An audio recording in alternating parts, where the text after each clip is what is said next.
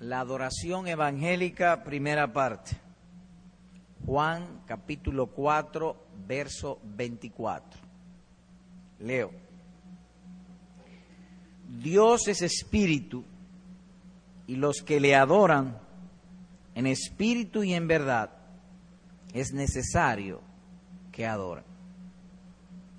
La adoración al Creador estará muy a menudo expuesta a dos extremos peligrosos. La ignorancia por un lado o la inventiva humana y de ambos debemos cuidarnos. Reitero el pensamiento. La adoración a Dios en los seres humanos, aún en nosotros, estará a menudo expuesta a dos extremos peligrosos.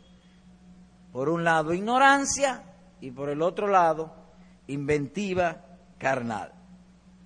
El primero de esos peligros puede ser visto en este pasaje, versículo 22, 21 y 22, o desde el 20.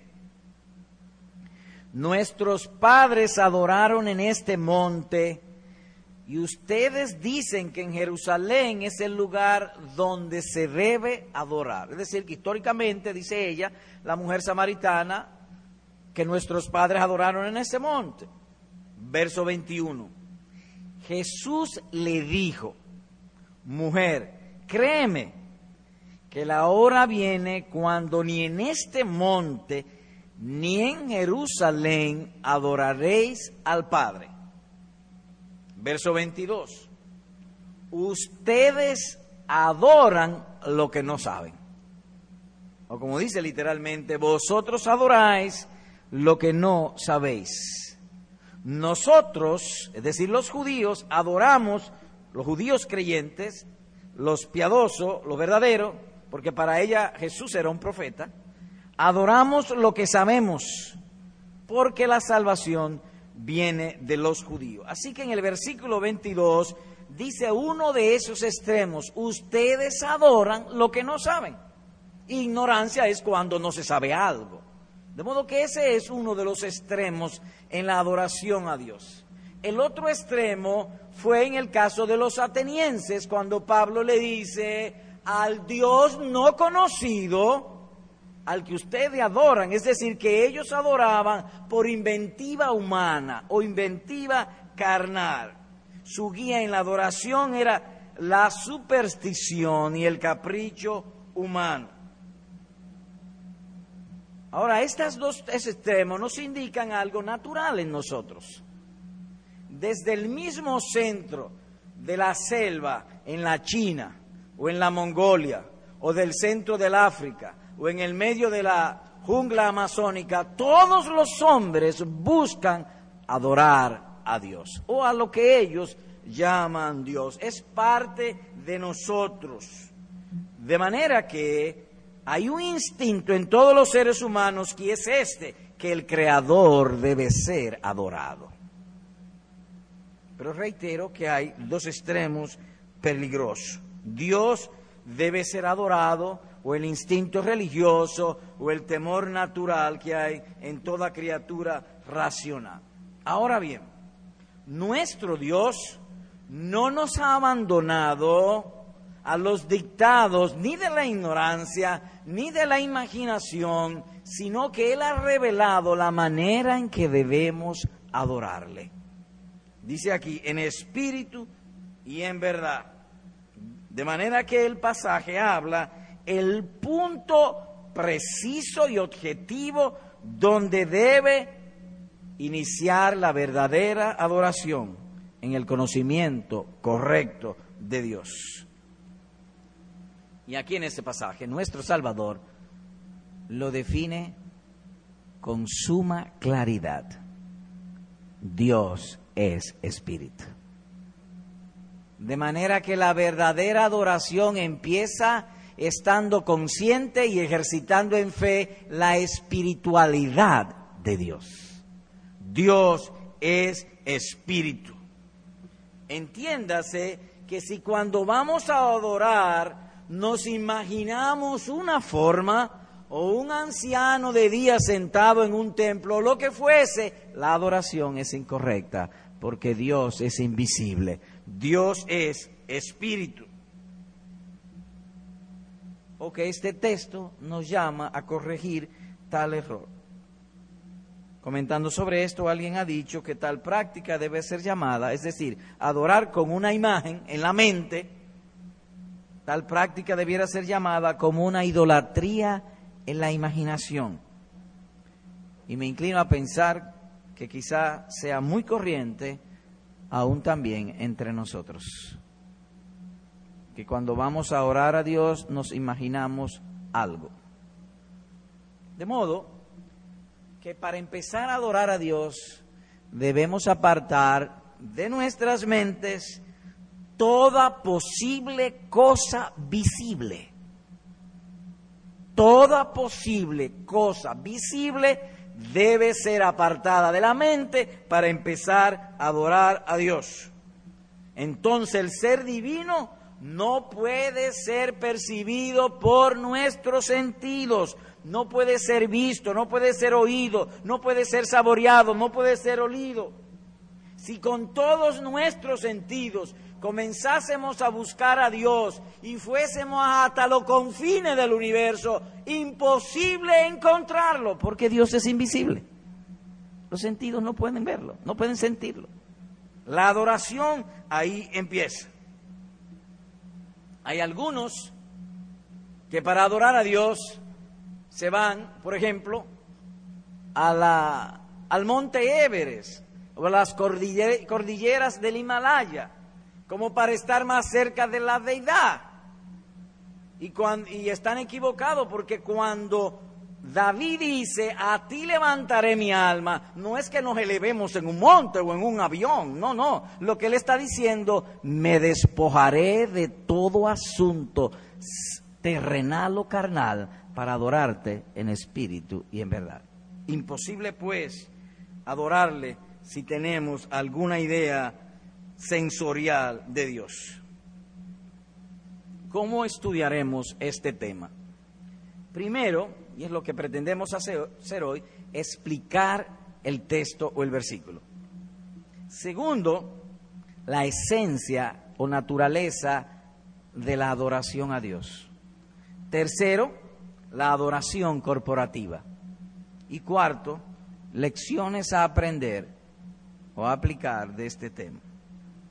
Así que empecemos con nuestro primer punto, una explicación breve del versículo. De manera que eso demanda leer nuevamente el versículo y desglosarlo. Leo nuevamente. Dios es espíritu y los que le adoran en espíritu y en verdad es necesario que adoren. De pronto se dejan ver allí cuatro asuntos a saber hasta donde nos llegue el entendimiento. Primero, un atributo, Dios es espíritu. Segundo, un grupo, los que le adoran. Tercero, una forma, en espíritu y en verdad. Y cuarto, una necesidad, es necesario que adoren. Así que empecemos a ver los detalles de este asunto un atributo de la deidad. Dios es espíritu. Y lo que el Señor Jesús hace aquí es una proposición. Él está proponiendo. Él está conversando con la mujer samaritana y propone a su mente y obviamente a todos nosotros hoy día una declaración enfática. Dios es espíritu. Se nos está proponiendo, más bien lo, lo proclama. En otra palabra, que quien se acerque a Dios debe tener un claro sentido, un claro concepto o definición de su espiritualidad. Esa es la base de la adoración, que Dios es espíritu. De manera que como, si hemos, eh, como hemos dicho, si hay alguna imagen o figura sería un acto fallido estaríamos nosotros tratando de adorar y no podremos adorar. Ustedes adoran lo que no saben, le dijo a la mujer samaritana. Y eso es terrible. Los samaritanos pasaron siglos adorando a Dios y Cristo le dice, ahora ustedes adoran lo que no saben. Ustedes nunca han adorado, esa sería la idea. Han perdido el tiempo, han hecho eh, ejercicios religiosos, pero no han adorado. ¿Y por qué? Porque Dios es espíritu. La mente de ella estaba en un lugar y él le dice, no, Dios es espíritu. En otras palabras, que el Creador no tiene nada corpóreo no hay cuerpo en él, ni sustancia visible, ni mezcla de materia alguna. Dios es espíritu, entiéndase, Dios no es una sustancia espiritual, no, Dios es un ser espiritual, Dios es espíritu, Él tiene mente, Él tiene voluntad, Dios es justo, Dios es santo, Dios es espíritu, no una sustancia espiritual.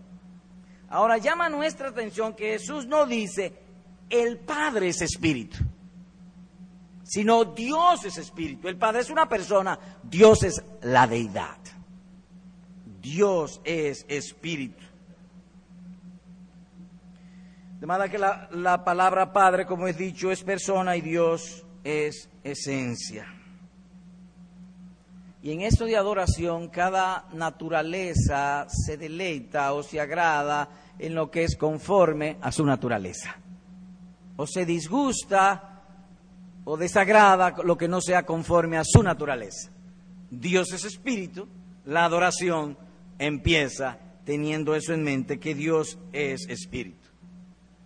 Entiéndase que nosotros adoramos a Dios por su infinito amor, por su omnipotencia, su inefable sabiduría, la santidad de su naturaleza, el gobierno estricto de su providencia, lo inconmensurable de su bondad, omnisciente, omnipotencia, todo eso por todo eso lo adoramos, pero el fundamento es que es una adoración espiritual, porque Dios es espíritu. Ahí es, pues, que empieza.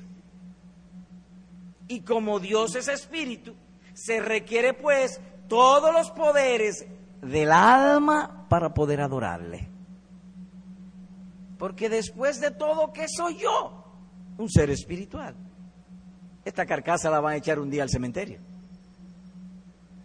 La verdadera adoración empieza entonces por dentro. Más aún, que este sentido de Dios Espíritu marca la diferencia entre la adoración del antiguo pacto y del nuevo pacto en cuanto a la forma.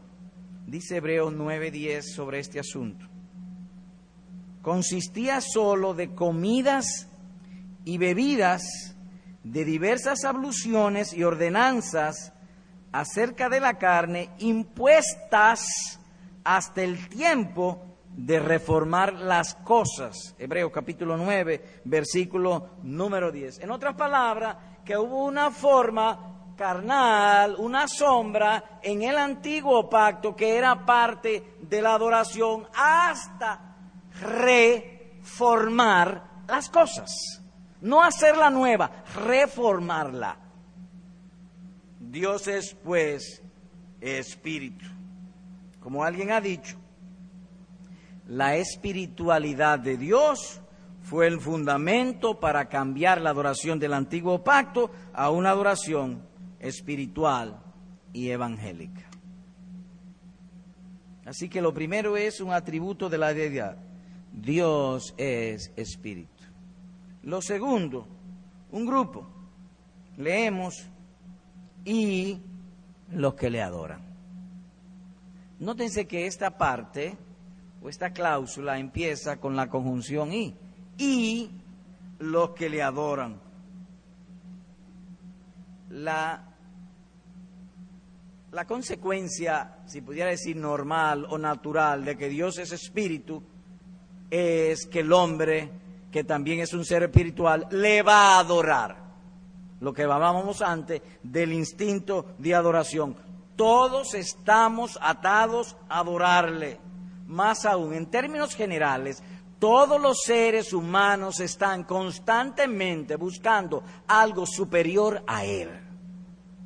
La causa de todas las cosas es Dios el Creador.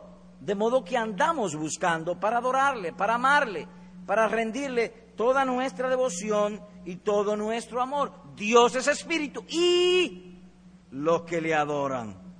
Adorar a Dios es tan necesario como existir. Sin embargo, va a ocurrir en la mayoría el peligro de los dos extremos que hemos hablado, o la ignorancia o la inventiva carnal. Pero hay algo más aquí, la forma de adorar. Dice en espíritu y en verdad. Oh, es una forma espiritual. Es una forma en su esencia invisible. Porque verdad es invisible y espíritu es invisible. No se ven. La verdadera adoración es en el corazón. Ahí empieza. Es una forma espiritual o invisible. Sin embargo, en algunos casos será fácil juzgar si es adoración verdadera o no. Si, por ejemplo, vemos un hombre degollando un becerro para, para ofrecerlo a Dios, es falsa. Por la forma, sin ver el corazón, sabemos que es falsa. O si vemos otro arrodillado frente a un crucifijo, sabemos que es falsa por la forma. Pero va a haber otra que será imposible determinar si es correcta o no. Sobre todo en el mundo evangélico. Será imposible porque Dios ha de ser adorado en espíritu y en verdad. Y no hay forma Hablaremos de eso más tarde. Pero mientras tanto, la esencia de la adoración es en espíritu y en verdad. Desglosemos un poco más. En espíritu. Cuando vamos a evaluar algo, usualmente, y aún lo hacemos inconsciente, tenemos dos asuntos para evaluar. ¿Quién lo dice y qué dice? ¿Quién lo dice? Jesús. Pero este mismo Jesús hace unos días dijo esto. El que no nace de nuevo no puede ver el reino de Dios. Juan capítulo 3, versículo número 3. Estamos en el versículo 4, eso fue en el versículo 3. Es decir, que hace unos días él dijo, el que no nace de nuevo no puede ver el reino de Dios. De modo que adorar en el Espíritu es que nadie puede adorar a Dios que es Espíritu sin la influencia y el poder del Espíritu Santo o que para adorar a Dios correctamente hay que nacer de nuevo. Solo y únicamente ellos pueden adorar a Dios en espíritu y en verdad. Con la ayuda e influencia del Espíritu Santo. Necesitamos pues una nueva luz, un nuevo conocimiento y un nuevo corazón para poder adorar al Creador o a nuestro Dios. El puritano Stephen Charnock, comentando sobre esto, dijo lo siguiente, y cito sus palabras. Leo. El corazón del hombre ha de ser primero echado en el molde del Evangelio antes de que pueda adorar según lo requiere el Evangelio. La restauración a una vida espiritual debe preceder todo acto de adoración espiritual. Termina la cita. En otras palabras, todo el ser del hombre regenerado se envuelve en la adoración. Cuando una mujer se perfuma, sucede como si fuera un misterio. ¿Y por qué? Porque ella se perfuma en la piel, se pone ropa encima, pero el agradable olor del perfume traspasa la tela. Y cuando pasan por el un agradable olor. Cuando Dios regenera a un hombre, traspasa todo y el corazón de ese hombre se inflama con el perfume del conocimiento, de la espiritualidad y la santidad de Dios y adora a Dios en espíritu, con todo su corazón. Más aún, las escrituras hace ese contraste. Por ejemplo, dice en otro lugar, el ministerio del Espíritu hablando o refiriéndose al nuevo pacto. Y en otro dice, el régimen nuevo del Espíritu y no bajo el régimen viejo de la letra, según a los Corintios 3.8, Romanos capítulo 7, versículo número 6. Dicho de otro modo, que solamente un corazón que ha sido santificado por el Espíritu Santo puede adorar a Dios. Aquí pudiéramos todos cantar, pero solamente estarán adorando los que han nacido de nuevo y lo hagan con todo su corazón y sin figura en su mente. Dice algo más. Eso en cuanto, en breve, en espíritu. Dice, en verdad. Es cierto que los fariseos estaban errados en aquello de adorar a Dios. Eso es verdad. Pero es cierto también que fue en ellos los que más se aproximaron a la verdadera adoración. Usted está defendiendo a los fariseos. Vayamos a Mateo capítulo 15, verso 8. Leo. Este pueblo de labios me honra, pero su corazón está lejos de mí. Pero de labios, es decir, de manera audible, de manera que se veía, ellos estaban en la correcta adoración. Este pueblo de labios me honra. Sí, ellos me honran, pero una adoración hipócrita. Pero en la forma era correcta, pero incompleta. Y más que incompleta, pecaminosa. Porque era hipócrita, no era en verdad o no era en sinceridad divina. Debe ser en espíritu, pero también en verdad, según las escrituras, y más que las escrituras, según la sinceridad del corazón. En verdad sería pues lo opuesto a fingimiento o a hipocresía. A veces lucho aquí. A veces estamos cantando, quien dirige el himno levanta la mano y yo trato de levantar la mano. Espérate, tú no tienes que levantar la mano porque el otro la levanta. Tú tienes que levantar la mano cuando Dios te toque pero no porque el otro la levante. Sería, y, si yo levanto la mano, el otro lo está haciendo de corazón en un dado momento, espontáneamente, para decir un caso, se expresa de esa forma. Y yo quiero hacer lo mismo, pero sería solamente visual. De labios me honra. Así que en verdad significa en sinceridad. Y hemos hablado en otra oportunidad que hay una sinceridad carnal y hay una sinceridad espiritual o divina. Es decir, hay gente que dice, yo no tengo pelo en la lengua y son sinceros, pero es pecaminoso. Hay otra sinceridad que es la sinceridad divina, que es una virtud, que es una gracia del Espíritu. Es con la sinceridad de Dios. Así que en verdad es lo opuesto a hipocresía. Téngase en cuenta que no estamos diciendo una nueva forma de adorar no estamos diciendo que el nuevo pacto trae una nueva adoración a Dios. Y no lo estamos diciendo porque el texto no lo está diciendo. Veamos el versículo 23. Juan capítulo número 4, volvamos allá. Mas la hora viene, y ahora es, cuando los verdaderos adoradores adorarán al Padre en espíritu y en verdad. Porque también, además de, de toda la adoración que ha venido de los verdaderos santos, que ha sido en espíritu y en verdad, también el Padre, tales adoradores, busca que le adoren. Él los buscó, Él los busca y los seguirá buscando. Siempre es la esencia de la misma adoración. Como dice en el antiguo pacto, Dios pesa los corazones no es una nueva adoración. Ahora bien, ahora es estrictamente evangélica, sin formas externas, sería la idea, donde volvemos todo nuestro ser. El asunto es que la economía evangélica es más apropiada para adorar a Dios que ninguna otra economía. Algunos dicen que nosotros tenemos mente, sentimientos y voluntad, todo nuestro ser debe estar envuelto en espíritu y en verdad. Pero hay algo más del pasaje, la necesidad.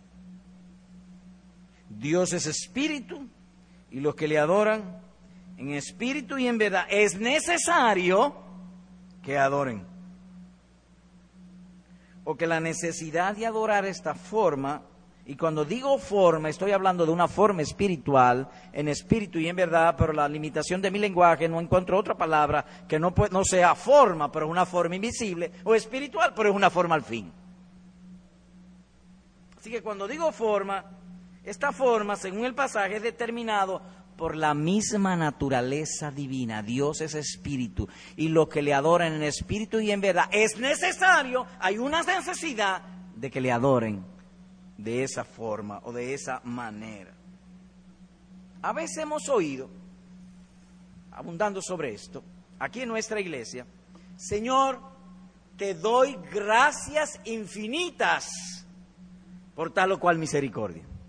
Preguntamos, ¿puede un hombre finito dar gracias infinitas? No, no puede.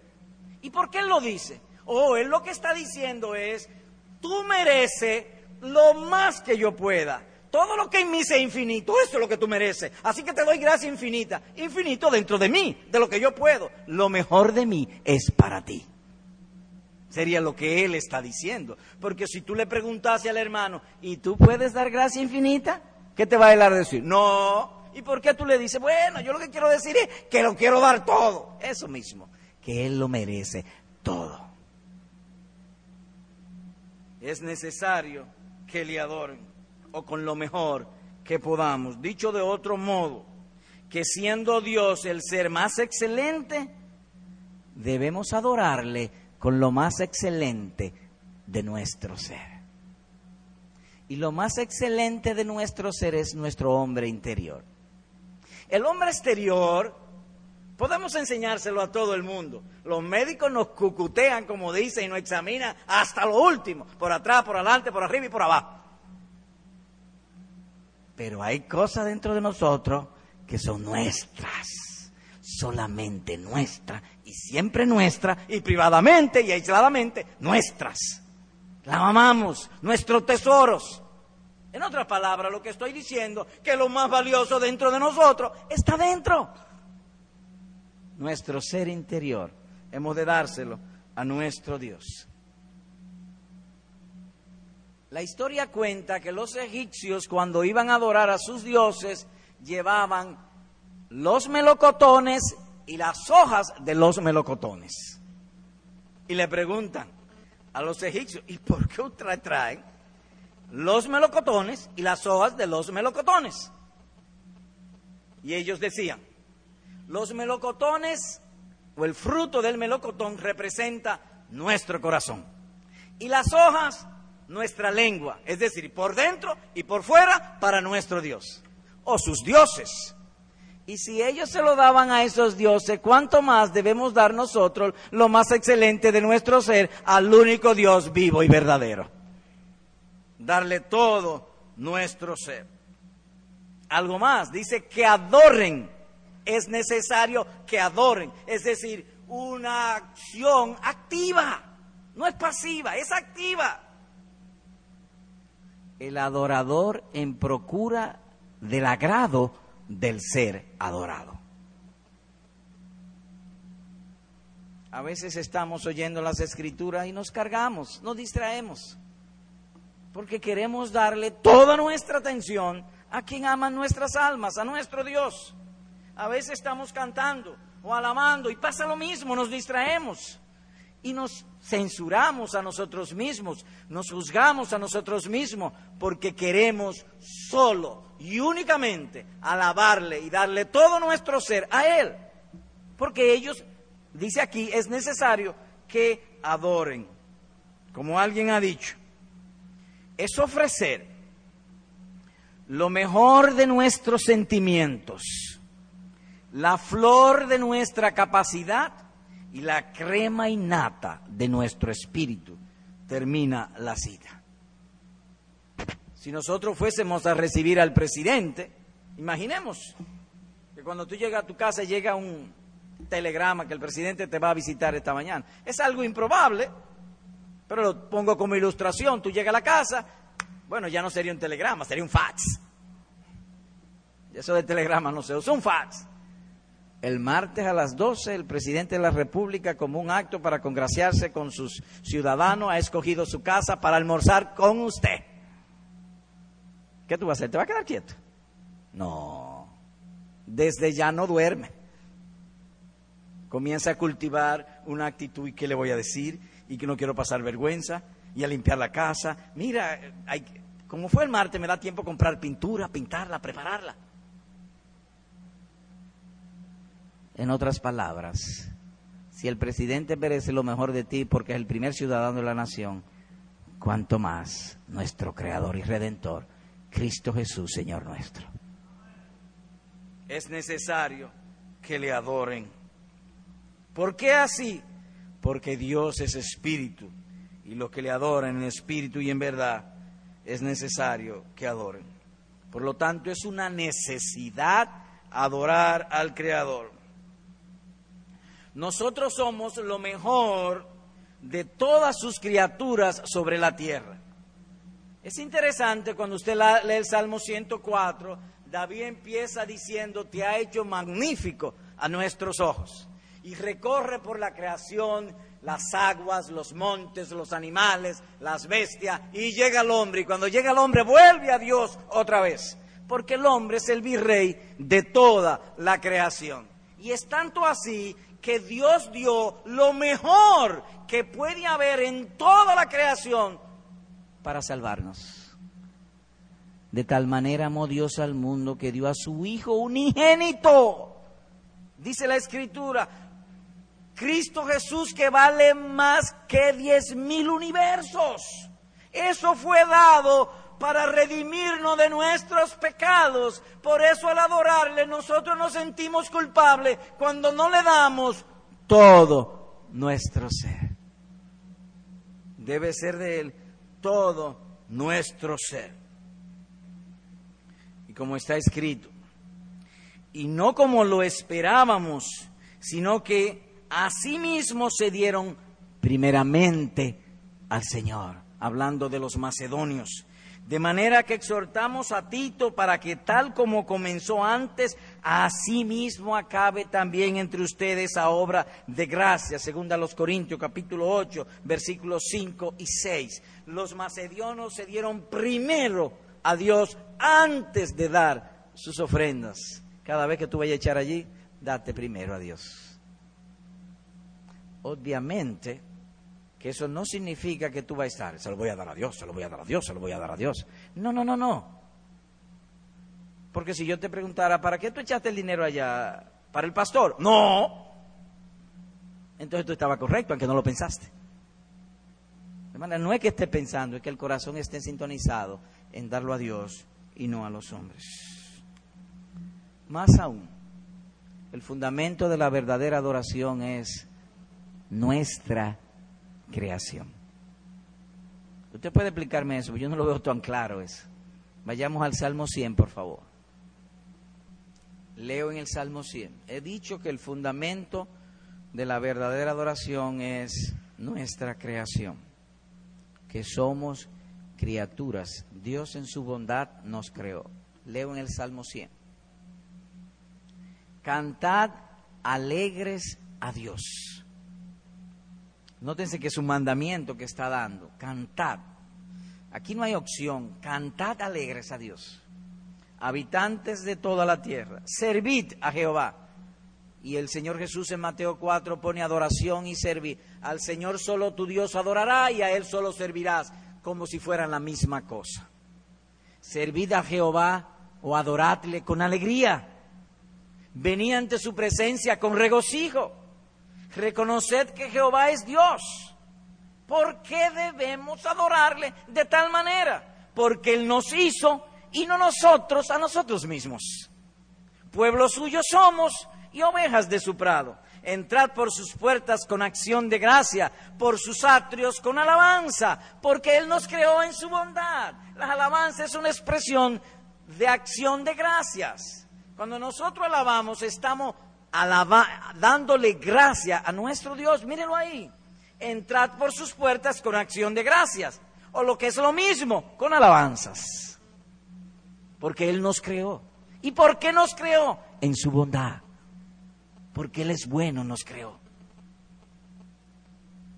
Alabadle, bendecid su nombre. Y ahí está la respuesta. ¿Por qué? Porque Jehová es bueno, para siempre es su misericordia. Bien, ¿qué hemos visto hoy? Bueno, que la adoración suele estar expuesta a dos peligros. ¿Cuáles son esos dos peligros? Ignorancia, por un lado, y por el otro lado, inventiva carnal. Uno se imagina la cosa. Como a menudo decimos, ellos hacen lo que bien le parece. Eso es inventado, cosa que Dios no ha mandado. Luego vimos el desglose del pasaje. Dios es espíritu y los que le adoran en espíritu y en verdad es necesario que adoran. Y se desglosó en cuatro asuntos. Un atributo, Dios es espíritu. El fundamento, nosotros adoramos a Dios por su omnisciencia, por su omnipotencia, el único Dios invisible, adorable, creador, sabio, eterno, todo eso, pero el fundamento es la espiritualidad. Dios es espíritu, no conforma, no tiene forma. Si usted está orando y, tiene una forma, párese, reoriente y váyase por otro lado. Luego, una forma en espíritu y en verdad, y es una forma espiritual. Luego, una necesidad, es necesario que adoren. Así que la espiritualidad es el fundamento de la verdadera adoración. Aplicación, cinco aplicaciones. Hermano, la adoración es un deber demandado por Dios a todos los hombres, porque todos los hombres son criaturas. El hecho de que nuestro Salvador diga que Dios debe ser adorado en espíritu y en verdad, implica que todos y cada uno de nosotros que podemos tener sinceridad y podemos hacerlo en espiritualidad, debemos adorar a nuestro Dios. Así que nuestra, esa demanda no es exclusivamente congregacional o corporal o de un pueblo, es privada, es personal, tuya y mía. Adorad a Jehová en la hermosura de su santidad. Temed delante de él toda la tierra, dice el Salmo 96, versículo número 9. Y el último de los salmos dice, todo lo que respire, alabe a Jehová. Salmo 150. Cuando Adán estaba en el paraíso, él sacaba un día entre siete para adorar a Dios. Ellos contaban por semana, no contaban por meses. Y al séptimo día pasó tal cosa, o al octavo día pasó tal cosa, porque ellos contaban los días. Y el séptimo día Adán lo sacaba para adorar a Dios. Cuando Noé descendió del arca después del diluvio que cubrió toda la tierra, lo primero que él hizo no fue un edificio para resguardarse del agua o de una posible inundación, no. Levantó un altar en adoración a Dios, dice Génesis capítulo 8, versículo número 20. Cuando Abraham llegaba a cualquier lugar, su primera labor o ocupación era levantar un altar para pagar su tributo al Señor. Dice la Escritura, edificó Abraham allí un altar a Jehová. Y luego agrega en otro lugar, Abraham pues, removiendo su tienda, vino y moró en el encinar de Manre que está en Hebrón y edificó allí altar a Jehová. Génesis capítulo 12, versículo número 7, capítulo 13, versículo 4 y versículo número 8. Si una gente no adora, triste y trágicamente pudiera estar proclamando su paternidad. ¿Cuál paternidad? La de Caín. Caín le dijo a Dios, de tu presencia me esconderé. Así que procuremos, hermanos, nunca escondernos de la presencia de nuestro Dios. Porque ah, ustedes no se dan cuenta, pero aquí el que está a veces no todos alaban. Es que a veces nos distraemos. Eso quiero llamar tu atención. Procura no distraerte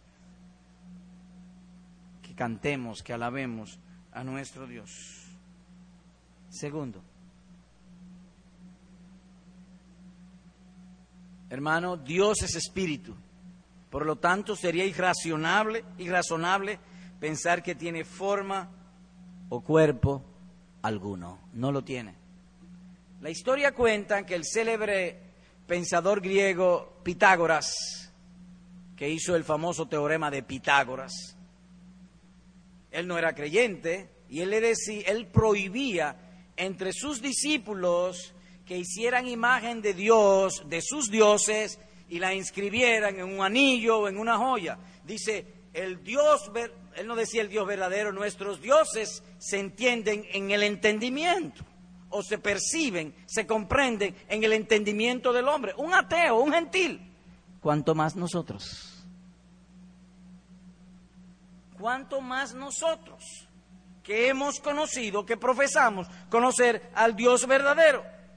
Más aún, hay un mandamiento categórico, absoluto y explícito que prohíbe hacer imagen de Dios. Óiganlo. No harás para ti escultura, ni imagen alguna de cosa que está arriba en los cielos, ni abajo en la tierra, ni en las aguas debajo de la tierra. No te inclinarás a ellas, ni las servirás, porque yo soy Jehová tu Dios, fuerte, celoso, que visito la maldad de los padres sobre los hijos hasta la tercera y cuarta generación de los que me aborrecen, dice Deuteronomio capítulo 5, versículo 8 al 9. De modo que permitir una figura de Dios en nuestra mente es lo mismo que pretender aborrecerle. Es lo mismo que pretender aborrecerle. Y esto es dado por lo que Dios es. No hará para ti escultura. Yo, Jehová. Eso trasciende todas las épocas. Señor predicador, yo tengo la pregunta todavía. ¿Cuál es tu pregunta? Que a veces orando viene en mi imagen, a mi mente. ¿Qué hago? Detente y vete para otro lado. ¿Y para qué lado me voy? Señor, enséñame a orar. Párate. Imagínate tú, que tú estés en cama, enfermo, que tú tengas dos años, y tu mamá viene y te da el biberón, y te lo pone a un lado, y está saliendo la leche ahí. ¿Qué tú vas a hacer? Lo trae a, la boca, porque leche es lo que tú quieres. Así también, si tú estás orando a Dios y viene una figura en tu mente, detente, mami, el biberón es por otro lado. En otras palabras, Señor, enséñame a orar. Yo, tú me conociste a mí primero que yo a ti, tú fuiste que saliste a buscarme. Yo no estaba pensando en ti. Esa buena obra que tú has empezado, continúa en mí. Tú eres espíritu. Entiéndase pues que es inevitable las distracciones, son inevitables.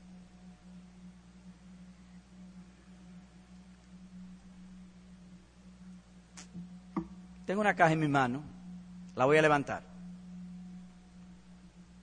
Y la voy a dejar ahí levantada. Ah, se cayó.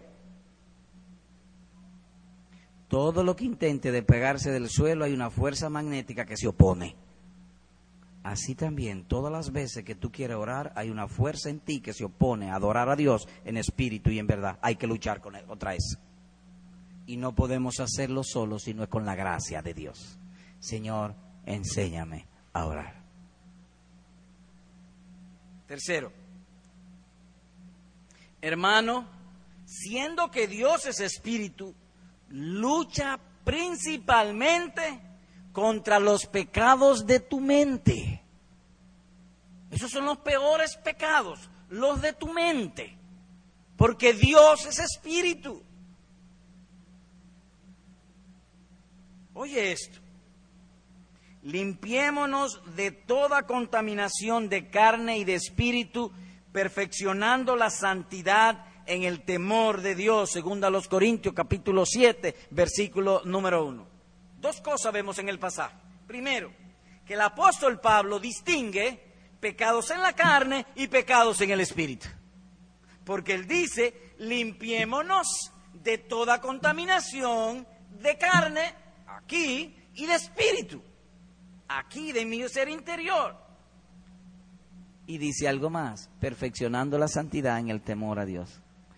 Dice el texto que la manera de perfeccionar la santidad no es solamente que los demás te vean que tú tienes un buen testimonio, sino que el Espíritu de gracia sepa que tú luchas contra los malos pensamientos y los pensamientos de pecado en tu corazón.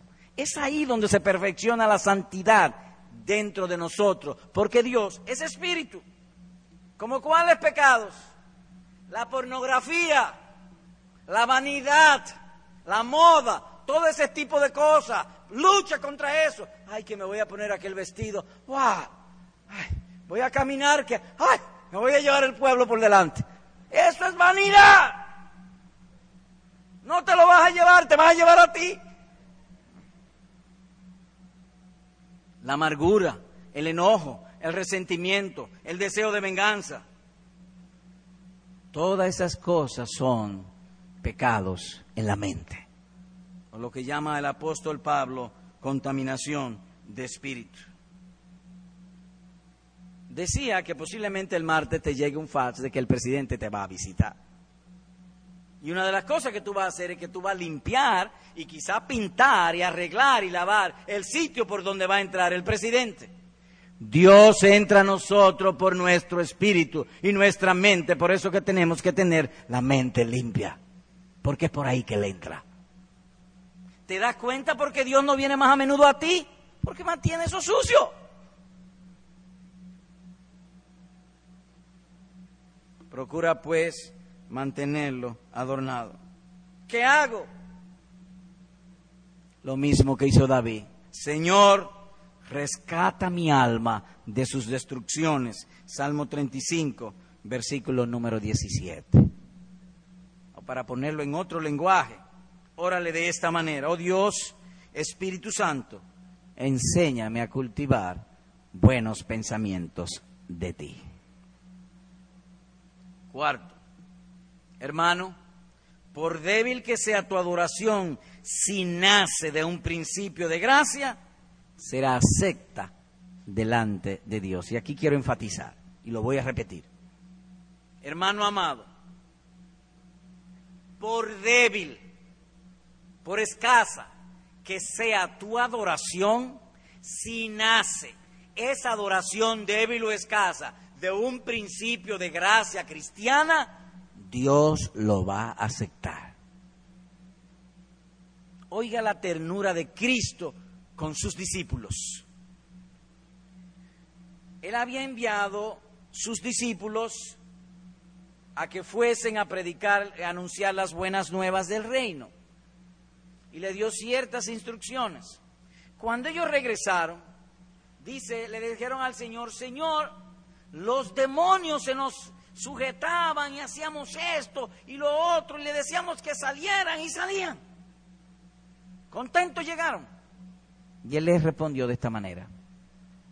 No os regocijéis de que los espíritus se os sujetan, sino regocijaos de que vuestros nombres están escritos en los cielos. Lucas capítulo 10, versículo, versículo número 20.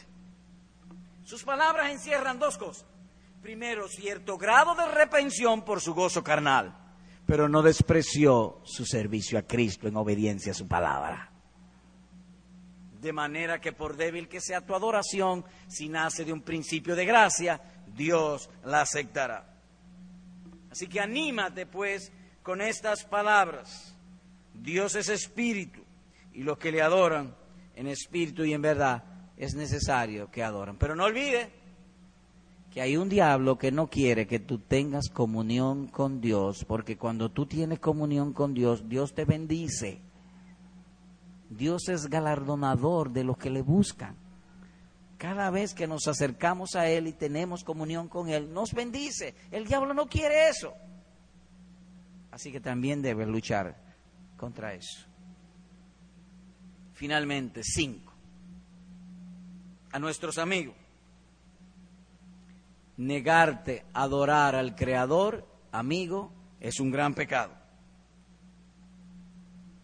Si eres honesto, debe confesar ahora mismo que hasta ahora has vivido de espalda a tu Creador.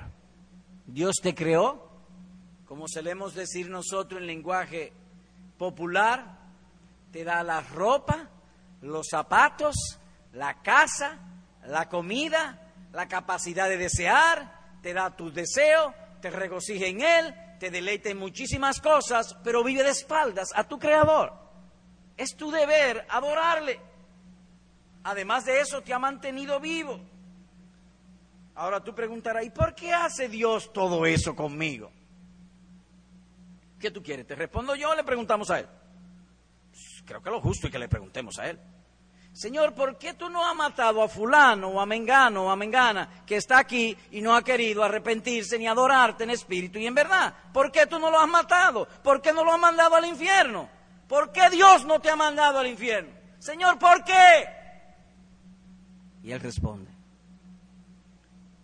porque yo no quiero que tú perezcas, sino que tú procedas al arrepentimiento, segunda de Pedro capítulo 3, versículo número 9. Por lo tanto te exhorto, querido amigo o amiga, niño, niña, jovencita, que ahora mismo en tu corazón tú ruegues, Señor, perdona mi pecado. Perdona mi ingratitud, mi incredulidad y mi maldad. Tú me creaste por tu bondad y he vivido de espalda a ti. Perdóname, hazme nacer de nuevo y enséñame a adorarte en espíritu y en verdad. Amén.